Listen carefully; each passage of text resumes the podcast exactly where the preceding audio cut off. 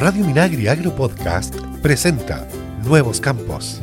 Bienvenidos y bienvenidas a Nuevos Campos, el programa que hacemos desde el Instituto de Desarrollo Agropecuario INDAP. Soy Sonia Rivas en el micrófono y Cristian Blauber, como siempre, en los controles y somos quienes nos vamos a acompañar en la próxima media hora.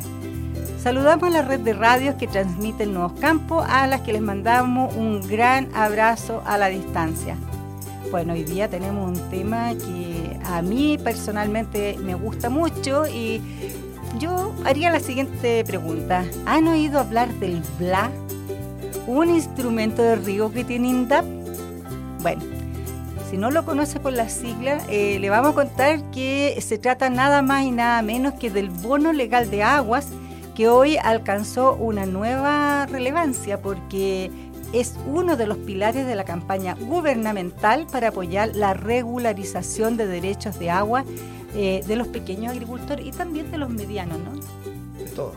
De todos. Aquí estoy, me acompaña en estos momentos eh, el profesional Jorge Silva, quien es jefe del Departamento de Riego y Energía de INTAP, con quien vamos a tocar este tema y otros relacionados con el agua, ese vital elemento que en muchas partes del mundo se hace cada vez más escaso. Bienvenido a Nuevos Campos, Jorge. ¿Cómo estás? Muchas gracias, muy bien. ¿Y usted? Qué bueno. Yo también estoy bien, fíjate, aquí sin novedad. Qué bueno. Estamos pasando un verano sin novedad. Oye, qué interesante esto lo que pasa en estos momentos con esta nueva como posibilidades que tiene la gente de regularizar sus derechos de agua. Cuéntame un poquito en qué, cuál es el cambio que se hizo, porque esto tiene que ver con el código, ¿no? Con el nuevo es. código de agua. Sí, sí. No, eh, el bono legal de agua es un instrumento antiguo ya en el INDAP, tiene más de 10 años, ¿no es cierto? Pero hoy día eh, se, hace fundamental para nuestros agricultores en esencia porque el 6 de abril del año 2022 se cambia el nuevo el, el código de agua, ¿ya? Se, eh, tiene otra interpretación algunos conceptos, pero en el caso de la agricultura es muy importante porque dice que existen plazos para que la gente o los agricultores puedan inscribir o regularizar sus derechos, bueno, y con esto no caduquen sus derechos. Entonces hay tiempos y plazos para esto. Oye, pero eso necesi- necesariamente tienes que estar eh, en, un, en, en una comunidad de agua o, o, por ejemplo, una persona que no tiene comunidad de agua no es necesario que... Es para todos, es para, es para todos y, y derechos individuales y también organizaciones de usuarios de aguas que por ahí también tienen un mandato, igual que el INDAP. Esto es para toda la agricultura y obviamente nosotros y yo como jefe de riego, eh, nosotros velamos porque los pequeños agricultores usuarios de INDAP tengan alternativas para que sus derechos permanezcan en, en poder de ellos. Pero, a ver, si tú eres usuario de INDAP, tienes un plazo para regularizar que es bastante favorecedor, o sea, Así realmente es. muy favorecedor y también vas a tener este bono, ¿no? Este como subsidio para, para pagar eso, porque igual hay un costo asociado que uno Sí. tiene que... Sí, hay un costo asociado también y trámites legales que no son fáciles algunos, algunos son simples, otros no tanto y todo eso lo recoge el bono legal de agua, el BLA. ¿Y quién te hace, por ejemplo, si yo quiero regularizar el derecho de agua a un predio, quién te hace esos trámites? ¿Yo tengo que contratar un abogado? ¿Me lo hace el INDAP? ¿Cómo funciona el tema? Nosotros, nosotros tenemos, tenemos un registro de consultores. Ah, ¿ya? ya. Ese registro de consultores tiene varias líneas. Uno es el bono legal de aguas y las personas pueden eh, ir a las áreas, solicitar eh, el, registro, qué sé yo, y optar a esto. Pero también estamos tratando de hacer algunas cosas que son un poco más masivas, o si no, vamos a quedar cortos. Y nosotros tenemos como INDAP una gran experiencia ya en esto, hace años atrás, y los agricultores que están escuchando seguramente se recordarán de eso, 2006 al 2008 por ahí, se hace una campaña grande en agricultura porque se regularizan pozos y todo le llamábamos la ley del mono. Ah, igual que la, como la de las de la vivienda, sí, se hizo para regularizar lo- lo- lo- los pozos de agricultores y en el INDAP hicimos procesos masivos que en ese tiempo, en ese tiempo eh, fueron muy, muy, muy eficientes para nosotros. Logramos eh, regularizar más de 12.000 derechos y hoy día también estamos empezando a ver metodología en que podrá, podamos hacer también masivo. entonces está la posibilidad individual y en lo individual cada agricultor que se acerque a las áreas de INDAP, ¿no es cierto? Y también vamos a tener posibilidades de hacer procesos masivos. Oye, eh, ¿qué pasa, por ejemplo, si yo tengo eh, un predio chiquitito y, y quiero hacer un pozo de agua. ¿Esa agua la tengo que regularizar o funciona o tengo que inscribirla en alguna parte? ¿Cómo funciona ahí? Ya, el, el derecho de agua es para toda captación de agua, superficial y subterránea. Pero, pero hay el artículo 56 del Código de Agua permite, ya, eh, que habla de subsistencia en el código actual, permite una cantidad de agua, un caudal a extraer para la subsistencia de los agricultores también 0,5 litros por segundo y, 650 metros cúbicos mes. ¿Cómo se mide? Sí. Se mide generalmente con una prueba de bombeo o con alguna prueba de recuperación, que son términos técnicos, qué sé yo, pero nosotros, ¿vale? En, agricultores que tenemos la posibilidad de hacer proyectos apelando a este artículo 56, nosotros cuando se diseña un proyecto se calcula en el punto hidráulico en que da máximo ese caudal. Pero yo tengo que informarle a alguien, por ejemplo, ponle, yo tengo un predio chiquito. Sí. Ya, y yo le tengo que informar a alguien que tengo ese... La DGA a la DGA. La Dirección General de Aguas, porque nosotros aquí, y eso siempre es importante decirlo, y buena la pregunta porque se olvida a veces, nosotros somos un apoyo a los agricultores en esto de regularizar o inscribir derechos, ¿verdad? Pero la institución mandatada a hacer esto, ¿no es cierto?, a donde nosotros también vamos a postular estos derechos que se y a a los agricultores, es la Dirección General de Aguas. Ya, pero ese es en el caso de los pozos o, también de los otros que van a regularizar. La Dirección General de Agua es en Chile la encargada de revisar todos los derechos de agua.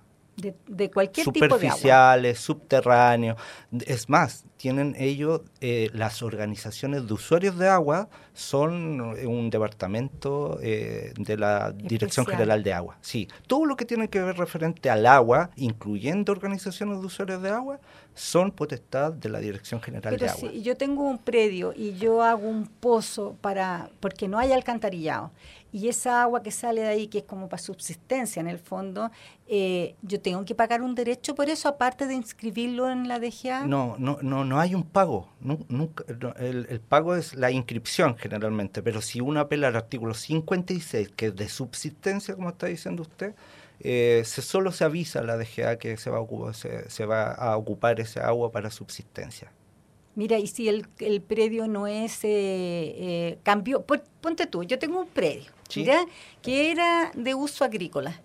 Y resulta que ahora, eh, como se extendió la ciudad hacia los campos, ese, esa zona la declararon urbana. Y ese predio pasó a ser urbano, pero no tiene alcantarillado y yo hago un pozo ahí, ¿también me acojo a esto? Podría ser, sí.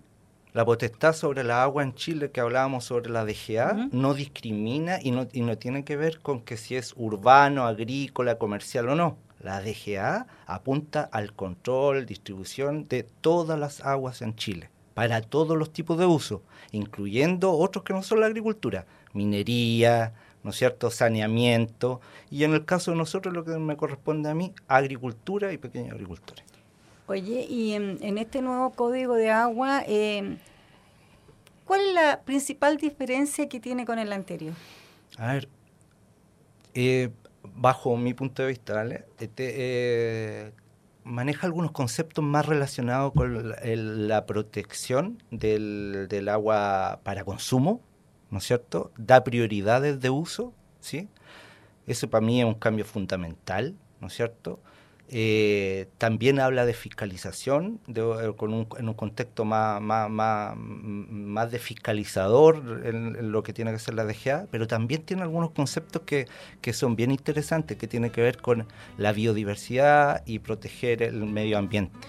¿vale? Es decir, ahí yo creo que es un paso bien interesante para lo que es Chile, porque entendería yo que eh, así como me gusta consumir agua a mí, también ojalá quede para mi hija. Sí, está, uno está pensando en, e, en, eso principalmente, en las generaciones que vienen, exacto, porque exacto. Eh, ya, ya a lo mejor nosotros tuvimos ciertos eh, inconvenientes con el tema del agua, pero se trata en el fondo de que quede todo bien normado para que ellos no tengan problemas. Yo creo que la iniciativa apunta a eso, a ordenar un poco todo lo que nosotros tenemos con, con referencia al agua, ¿no es cierto? Y, y, el esfuerzo también que hace la DGA en eso, en tratar de, de que eso se haga lo más ordenado posible.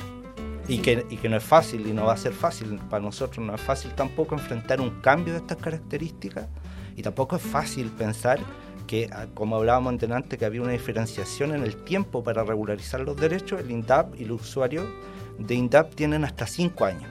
A, diferencia de los otros agricultores que tienen un poco menos, yo me refiero a INDAP, son cinco años.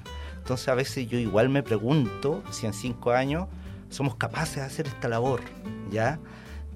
lo vamos a intentar con todo porque nosotros esperamos que ningún agricultor se quede fuera de Exacto. Exacto. Esa es la misión de nosotros y por eso estamos partiendo ahora con un plan de difusión y no solo eso, también con el bono legal de agua que ya hace aplicación y entrar a hablar con, con, con todos, explicarle, qué sé yo, que tenemos que entrar a regularizar, a inscribir, a, a ver nuestro orden legal. Novedades para el Chile de hoy. Estás en Nuevos Campos. Ya estamos de regreso, estamos conversando con Jorge Silva, quien es jefe de riego y energía de el INDAP a nivel nacional, eh, sobre esta regularización de los derechos de agua eh, para todos los que habitan en las zonas rurales de nuestro país. Eh, y yo tengo una consulta. En, esta, mm, en este nuevo bono eh, se apalancó harta más dinero, ¿no? Tengo entendido que es como se cuadruplicó para este año, o idea mía que sí, así. Anda por ahí los montos, esperamos que lo podamos ejecutar, es un desafío porque para el, INDAP es, es, una carga de trabajo y administrativa potente, porque no es solamente eh, difundir, eh, tenemos que hacernos cargo de que esta, esta difusión eh, al final se plasme en, ayudar a los agricultores a regularizar sus derechos. Esperemos, esperamos que, que, vamos a tener mucha demanda, ya tenemos, ya tenemos mucha. Eso significa sobrepasar los 2.500 millones de pesos que claro, anda en los, en los montos que dice usted, eh, y eso con la consecuencia, con la consecuente carga de trabajo a los equipos eh, de INTAP en regiones. Pero yo pienso, ¿vale? Seguramente aquí me está escuchando harta gente del INTAP, yo apelo también un poco ahí a que, bueno, la gente en regiones sabe esto, y la épica, ¿no es cierto?, del INDAP siempre en tratar de ayudar a los pequeños agricultores, yo creo que en estos momentos siempre sale más con fuerza, porque trabajo se nos viene mucho. pobre, pobre 2023. Vamos a estar ahí dedicados al agua y tantas otras cosas que hace el INDAP, ¿no? Eh, pero, y aquí en este tema de esta cuadruplicación de, de los ingresos o de lo, lo que va a contar el bono legal de agua, va a ir a cuánta gente, cuánta gente se espera apoyar con ese dinero. Nosotros esperamos tener un universo de atención cercano a los 5.000 usuarios. Mira. El 2023, ¿vale? Pero ahí estamos viendo, y es un trabajo de nosotros en el nivel central, que ojalá, porque eso hace también que nosotros podamos demostrar conseguir más recursos, qué sé yo, ¿no es cierto? Pero también viendo metodología en que pasemos eso, esos números. El número que nosotros estimamos tampoco lo tenemos tan claro. Es, es mucha, yo, yo entender, en delante lo dije, el último proceso masivo que nosotros hicimos fueron 12.496 derechos regularizados. Eh, yo entendería que esta labor ahora es mucho más que eso. Estamos viendo números para ver también un universo total. Porque en este momento, ¿cuál es el porcentaje que hay de, pequeños agricultores que tienen regularizados sus derechos?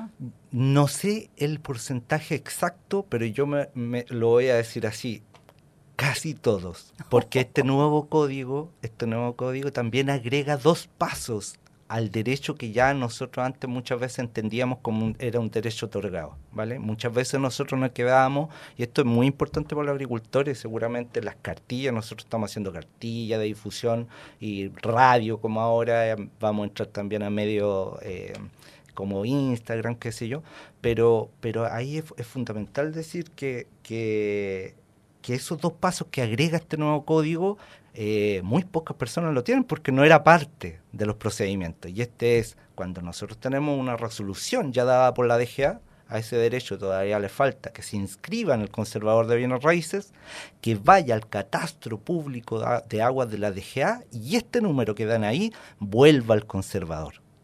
Este último proceso que estoy diciendo yo es parte de, este, de, esta modificación de código. Por eso me atrevo a decir que casi nadie tiene su derecho totalmente perfeccionado. Eso en el fondo es como, como el, rol de la propiedad, ¿no? Es como ese rol que te van a dar es como el número que tiene tu propiedad. Cuando tú adquieres una casa o una parcela, un predio, el conservador te otorga un rol. Entonces, esto vendría a ser lo mismo, digamos, en cuanto a la propiedad del agua. Oye, ¿y qué pasa, por ejemplo, si yo estoy en una comunidad de agua? ¿Esa comunidad se inscribe como comunidad o yo regularizo independiente de la comunidad de agua?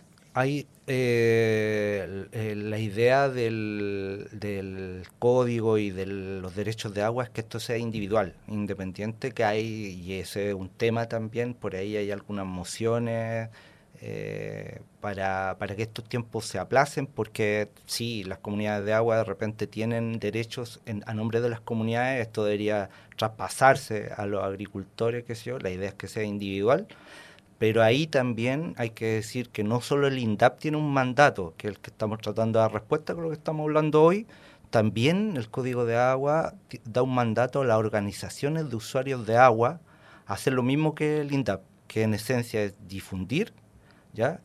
y apoyar y facilitar que eh, los usuarios, en este caso de INDAP o UA, o organizaciones de usuarios de agua, regularicen sus derechos. Ya, ahora voy a ir a lo concreto.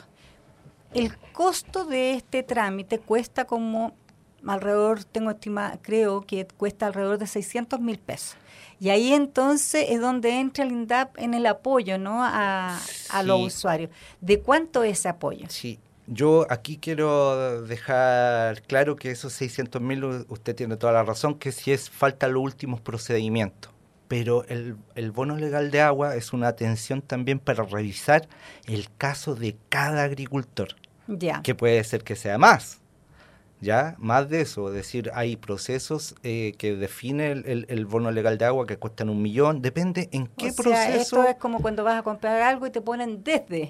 Exacto. Entonces es, desde 600 mil. Claro, es decir, la, la, la, gracia del bono legal de agua es tener un asesor que a uno la primera parte que le dice es a ti te falta esto para llegar al final de lo que estamos hablando y esto vale tanto. ¿Y vale tanto por qué? Porque está que el conservador, que, que, que lo anuncio en la radio, que no sé qué, ¿ya? Es un, es un traje a medida eh, los 600 mil nosotros tenemos calculado que puede costar los últimos trámites, qué sé yo, y, del, y, dependiendo de, de, cada trámite, ¿verdad? La gracia es que el, el INDAP con este bono legal da hasta desde el, esperamos, hoy día es hasta el 90%, esperamos mejorar eso. Pero, eso es con un tope o no, por ejemplo, el 90% de un tope de un millón o de los 600 mil o, es 90%? 90% del tope que está por procedimiento, que eso está en la normativa. Existe una normativa, ¿no es cierto?, que está las tablas definidas por cada uno de los procedimientos y hasta cuánto vale eso y el 90% de eso lo cancela el INDAP.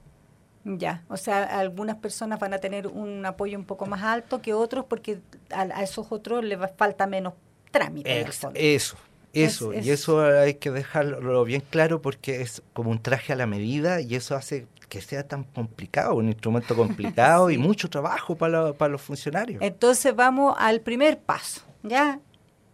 El usuario, el campesino, el pequeño agricultor, usuario de INDAP, tiene que acercarse a una agencia de área como parte primer, su primer proceso para empezar a trabajar en esta regularización. Ese mismo el, ese mismo paso. Se acerca al ejecutivo Claro. Y ahí el ejecutivo lo va a orientar cómo puede tener un consultor. Claro, ahí, ahí en la área están los registros de consultores que se envían cada cierto tiempo, qué sé yo, y también ahí, en, eh, dependiendo de lo que sea, hay, áreas que nosotros, yo soy jefe de un departamento, del departamento de riego, tenemos en despliegue más de 100 funcionarios especialistas en riego, Bueno, entonces en muchas áreas cuando de repente no existe el conocimiento bien acabado, qué sé yo, ahí también está la gente, la gente de, de nosotros de riego especialista. Ahora, ¿entendemos la magnitud del nivel de lo que estamos hablando? Entonces, muy grande. Sí, entonces esperamos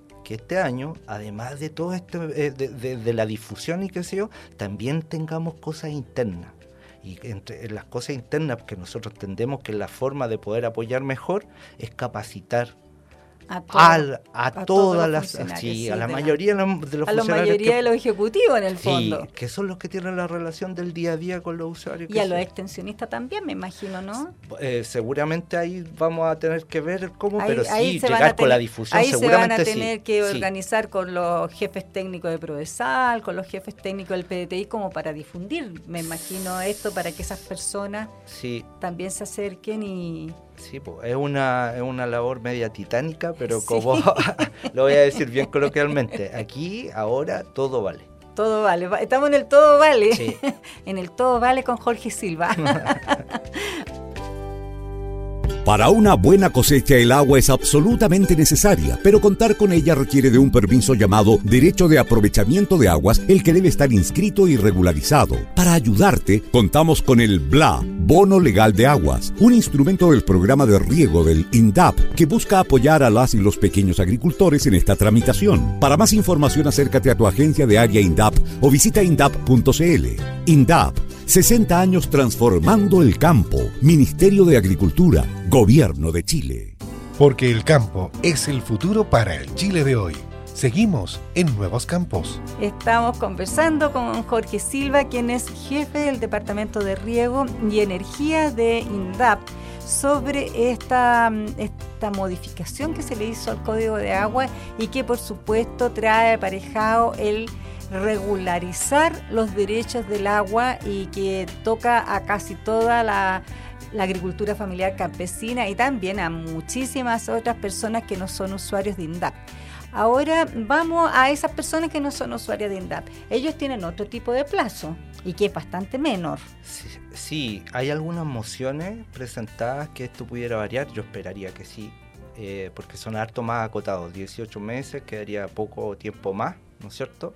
y hay algunas mociones de transformación de esto, pero yo no soy la persona que no, ve esa claro, pero, pero en el fondo para que la gente sepa que si no es usuario de INDAP eh, va a tener que eh, eh, ir acercarse pronto a la DGA. Exacto. Para poder, no sé si hay en todas las localidades pueden encontrar a alguien de la DGA. Sí, yo creo y provinciales también. Hay, provinciales, ya, de la Dirección General de Agua para eh, regularizar sus derechos de agua porque el plazo termina en octubre.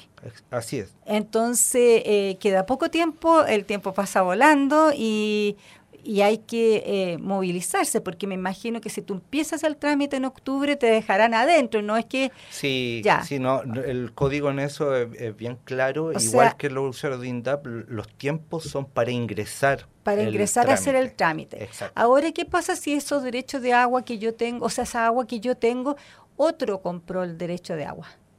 Es otro el dueño. ¿Ya? ¿La que yo uso? Sí.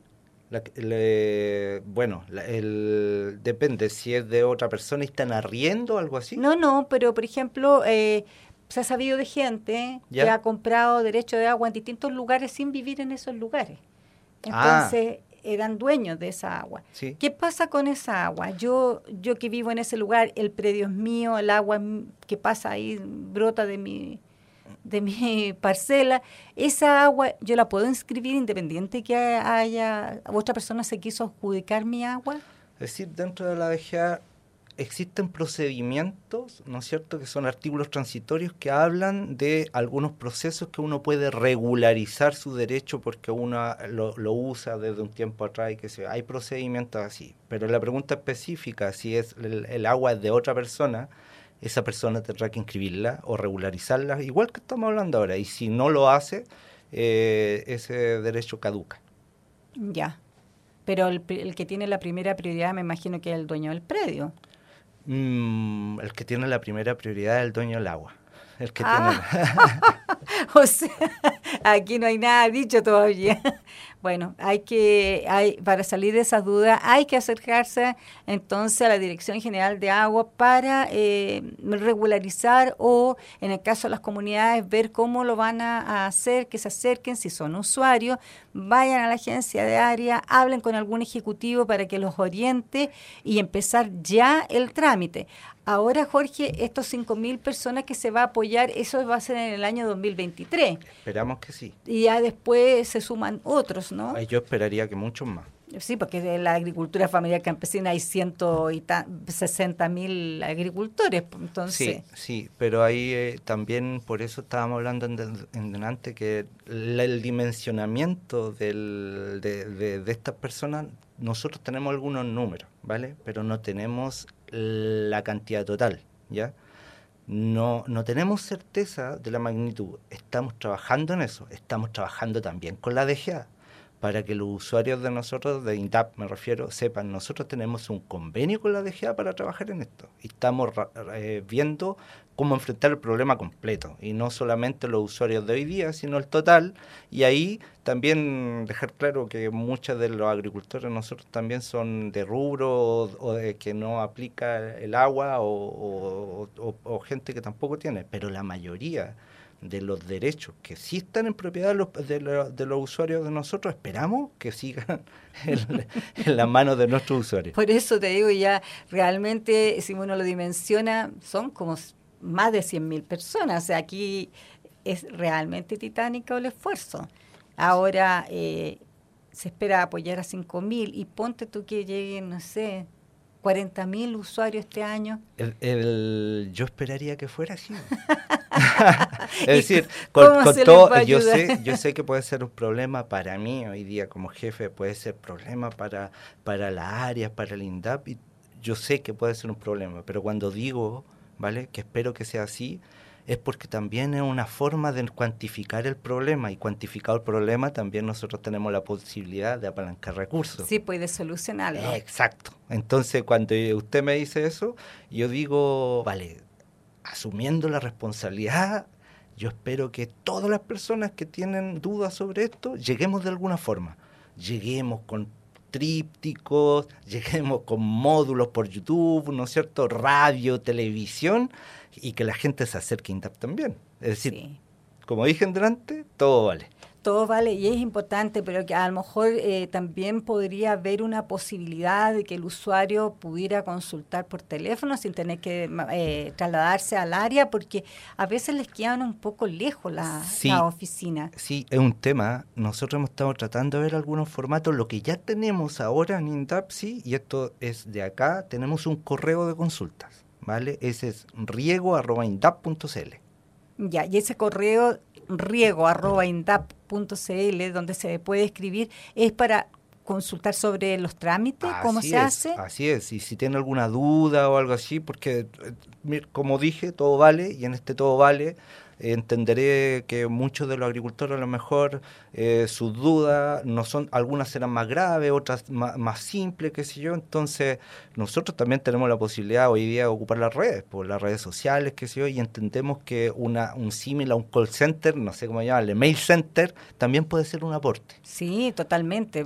Ha pasado ya con otros servicios que han tenido un correo, digamos, de consulta y la gente ha escrito mucho porque hay en este momento es como lo más fácil de hacer. Sí, po, porque, digital. Claro, porque en el fondo, mira, se acaba de inaugurar una mm, oficina, una, una oficina de atención en Corral. Sí. Y con eso, fíjate, eh, va a dar atención a 500 personas que se tenían que trasladar hasta Valdivia, hasta la agencia de área. Entonces, pasando a la barcaza, se pierde todo el día. Es, un día de trabajo que pierde un usuario por ir a, hacer consulta o qué sé yo a la agencia de área. Entonces, eh, a veces las distancias son largas y hay que facilitar esto lo más lo más que se pueda para que eh, todos nuestros pequeños agricultores puedan tener acceso a, a que les den las respuestas y para saber dónde o por dónde ir. Esa es la idea. Así que ya sabe, si usted tiene duda eh, o quiere saber cómo hacerlo, cuáles son los pasos, escriba sin ningún miedo al correo riego.indap.cl, porque ahí lo más pronto posible le van a tratar de solucionar su, su tema o de responderle. Así que vamos con ese correo, de todas maneras lo vamos a difundir. Oye Jorge, yo te quiero dar las gracias por haber venido a contarnos un poquito cómo eh, se va a trabajar este tema del BLA, del bono legal de agua, porque, bueno, como decíamos, es una de las es una de las patitas que tiene esta campaña, porque hay otra que tiene que ver con una mesa, ¿no? Eh, sí. Una mesa en la que también va a participar el INDAP, o idea mía. Eh, sí, la, la, idea, y esto fue un requerimiento, y eso es súper interesante, ¿eh? salió de las bases de usuarios de INDAP. Es una mesa hídrica. Los CADA, ¿no es cierto? Los CAR, los CAR, los representantes acá que me ha tocado estar con ellos, solicitaron empezar a hablar o generar esto una, no, no es que se va a generar todo hoy, ¿verdad? Porque es todo muy nuevo. Pero ellos solicitaron, y ahí es donde uno dice, chuta, la preocupación está en todos lados que esto que estamos hablando hoy día se tiene que bajar de alguna forma a los usuarios. Y una de las formas también es las organizaciones de base del INDAP. Obviamente, son la gente que representa el INDAP, ¿no es cierto? O al usuario de INDAP ante la institución y otros más, y otras instituciones más. Como son los comités de área, que son los CADA, y los consejos asesores regionales, que son los CAR. Exacto, y ahí pensamos también que tomando la idea y la solicitud que nos hicieron es generar los espacios para estas mesas hídricas de pequeños agricultores. ¿Y van a participar también las organizaciones campesinas ahí? La idea es que sí, y que se enganchen también a algo que se está generando que no depende de nosotros, pero obviamente también estamos participando porque somos parte de la mesa de conversaciones, los, los consejos de Cuenca. Entonces es súper interesante lo que estamos hablando porque esto debería estar Después he recogido también en los consejos de Cuenca que están empezando a hacer desde desde otro ministerio, liderado por otro ministerio con medio ambiente, pero también en, concordancia, en, conversaciones con agricultura y, con obras públicas. Ahí me imagino que toman acta y después se van viendo esto y se van consolidando, ¿no es cierto? Las cosas que se, van sabiendo. Así es, pero parece así como cuando uno ha visto la realidad de otros países en que esto se hace, en Chile es algo novedoso. Novedoso, yo creo que va a ser un camino al andar, pero necesario pero es que se está dando todas las condiciones. Piensa tú que de alguna manera nosotros tenemos que trabajar en este tema, sobre todo para mitigar un poco lo que es el cambio climático. Así es. Hay muchos problemas en muchas zonas con respecto al agua. Sí. A mí me tocó ir el fin de semana a una parte aquí eh, cerca de Santiago, donde la, la persona dueña de casa y compraba el agua, ¿te fijas? Entonces fue divertido porque nos decían que no abriéramos mucho la llave porque, porque el agua costaba no sé cuánto dinero, era muy cara. Entonces tú ahí te das cuenta del problema que hay en estos momentos. Eh, porque como que uno no toma, en la, en la urbe, digamos, en la parte urbana, no se toma mucha conciencia de lo que está pasando. Porque tú abres la llave y te sale el agua. No, es un tema, es un tema que, que hay que tocarlo, tomarlo y, no soltarlo, porque para nosotros los que nos gusta esto de la agricultura era impensable pensar en déficit hídrico hace unos años atrás en el sur de Chile y el año pasado cerró acuífero eh, la 14, el, eh, el acuífero Los Ríos. Eh, tenemos muchos usuarios en el secano de la décima, San Pablo, qué sé yo, que muchas veces son el, verano necesitan camión aljibe. Hoy día hay emergencia en Magallanes. Imagínate, emergencia hídrica, yo lo encuentro increíble. Claro, es decir, es algo que todos los que tenemos unos años era impensable y se nos vino muy rápido. Aquí, aquí Jorge no solamente me trata de usted, sino que ahora habló de que todos los que tenemos algunos años. pero Jorge, ¿qué es esto? Está bien que haya sido criado por allá por Chillán, pero no es para tanto. Oye, te voy a invitar a un minuto cultural eh, que tenemos acá en Nuevos Campos. Y antes repasamos algunos dichos o refranes que se dicen, eh, que son comunes en las zonas rurales y que se, eh, se pasan también a, la zona urbana. Hay muchos que, no sé si alguna, si tú alguna vez escuchaste este dicho, don que te digan don Lucas Gómez o digan allá está don Lucas Gómez, usted lo trae y usted se lo come. Eso, bueno, ese dicho en otros países conocido como Juan Palomo, yo lo hago y yo me lo como. bueno, no se sabe si Juan Palomo o Don Lucas Gómez existió, pero lo más probable sea que lo crearon por una rima. pero el primer registro literario de este refrán es del siglo XVII eh, que se encuentra en un texto del escritor español Francisco de Quevedo. Y el sentido de este refrán alude al egoísmo de esas personas de hacer las cosas pero pensando en su propio beneficio. Entonces la lleva y se la come. Eh, yo lo encuentro que esto le cae a mucha gente. bueno, eh, de esta manera nos estamos despidiendo de este nuevo episodio de Nuevos Campos. Cuídense mucho, síganos en nuestras redes sociales, estamos en Instagram, Estamos en Spotify, en Apple Podcast y bueno, y también escúchenos en las radios rurales. Chao, chao, cuídense mucho. Nuevos Campos es una iniciativa de INTAP y FUCOA del Ministerio de Agricultura. Escucha este y otros programas de Radio Minagri Agro Podcast en el sitio web www.radiominagri.cl y síguenos también en Spotify y Apple Podcast.